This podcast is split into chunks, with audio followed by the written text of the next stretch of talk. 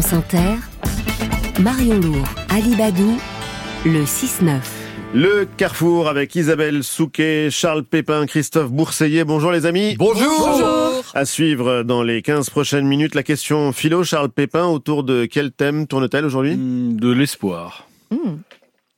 On a hâte euh, d'y être justement dans ce monde qui vous rend fou ce matin. Christophe Bourseillet, de quoi sera-t-il question? Bah, c'est la question de la difficulté de dormir debout. C'est vrai, Bah, sauf si on est un cheval. Décidément. Mais d'abord, la revue de presse avec Isabelle Souquet. La presse euh, du jour, euh, c'est d'abord euh, l'Ukraine.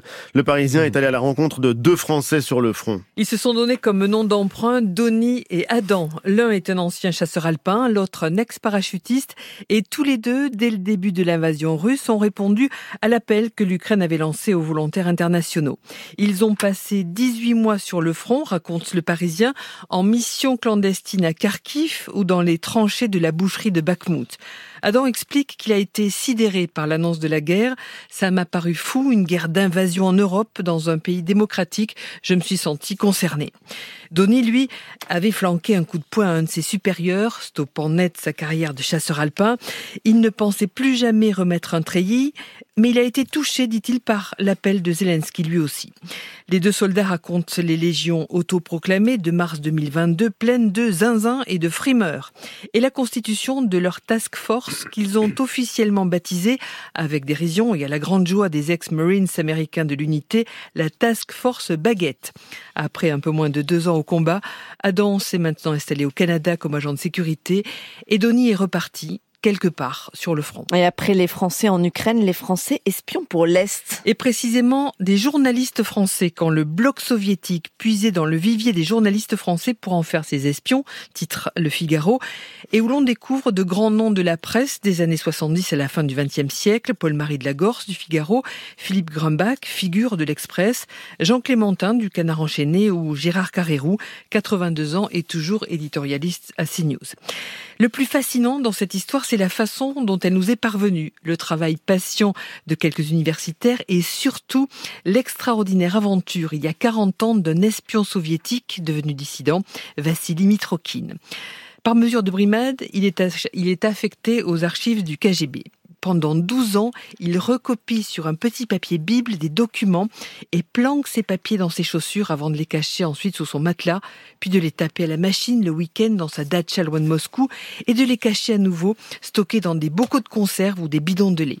Son énième projet de fuite finit par réussir. Il est exfiltré en 1992 avec un trésor, six valises de documents, 25 000 pages sur l'espionnage soviétique de 1919 à, 1980, à 1984 que l'on n'a pas fini d'exploiter.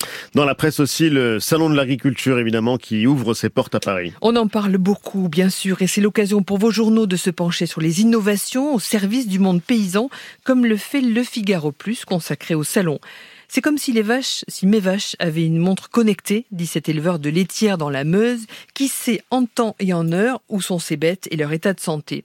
Je reçois même des SMS réguliers et je vois combien de temps elles ruminent, si elles sont en chaleur ou si un village s'est bien passé. Il sait tout, elles font leur vie et moi la mienne, dit-il, car il a aussi près de 200 hectares de blé, de maïs et d'orge dont il lui faut bien s'occuper. Les robots ont aussi envahi les exploitations pour les aider à devenir plus écolos à lire dans Le Parisien. Des robots désormais autonomes comme Bacchus, un échassier de plus de 2 mètres de haut, qui circule entre les ceps de vigne d'un domaine de la Loire pour arracher les mauvaises herbes en évitant soigneusement les plants détectés par ses capteurs. Plus écolo car plus de glyphosate, mais un investissement de 170 000 euros quand même. Il y en a pour tous les goûts, des désherbeurs, des effeuilleurs pour les légumes, des semeurs et encore des drones pour cartographier et surveiller les productions de plein champ ou la présence de nuisibles et aussi pour surveiller d'en haut les troupeaux. Le nouvel ouvrier agricole, c'est définitivement l'intelligence artificielle. Et puis vous nous parlez de la grande démission des maires ruraux. Plus de la moitié des maires des petites communes, 55% d'entre eux ont déjà décidé de ne pas se représenter au prochain scrutin en 2026. Un chiffre de l'IFOP cité par le Figaro. Et dans certaines municipalités, la situation est vraiment critique. À Dimisieux, par exemple, en Isère, 800 habitants, le maire vient de démissionner après seulement trois ans d'exercice. La commune a connu cinq élus successifs depuis 2018 et vécu un drame, le suicide de l'une d'entre eux, Christine Baucher, après qu'elle a reçu un mail anonyme qui parlait de son incompétence et de sa bêtise. Les raisons invoquées sont généralement glissées sous le voile pudique de raisons personnelles pour démissionner qui cachent une trop grande lassitude face aux difficultés de la fonction. Le Centre d'observation de la vie politique y voit la conséquence de l'arrivée d'une nouvelle génération post-Covid et leur difficulté à appréhender la complexité des relations au sein d'un conseil municipal. Et puis aussi le burn-out sournois de ceux qui exercent aussi un métier en parallèle et n'arrivent plus à trouver le temps pour les deux fonctions.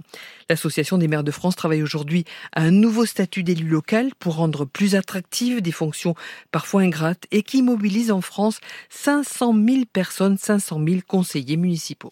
Merci et à demain Isabelle. C'était la revue de presse.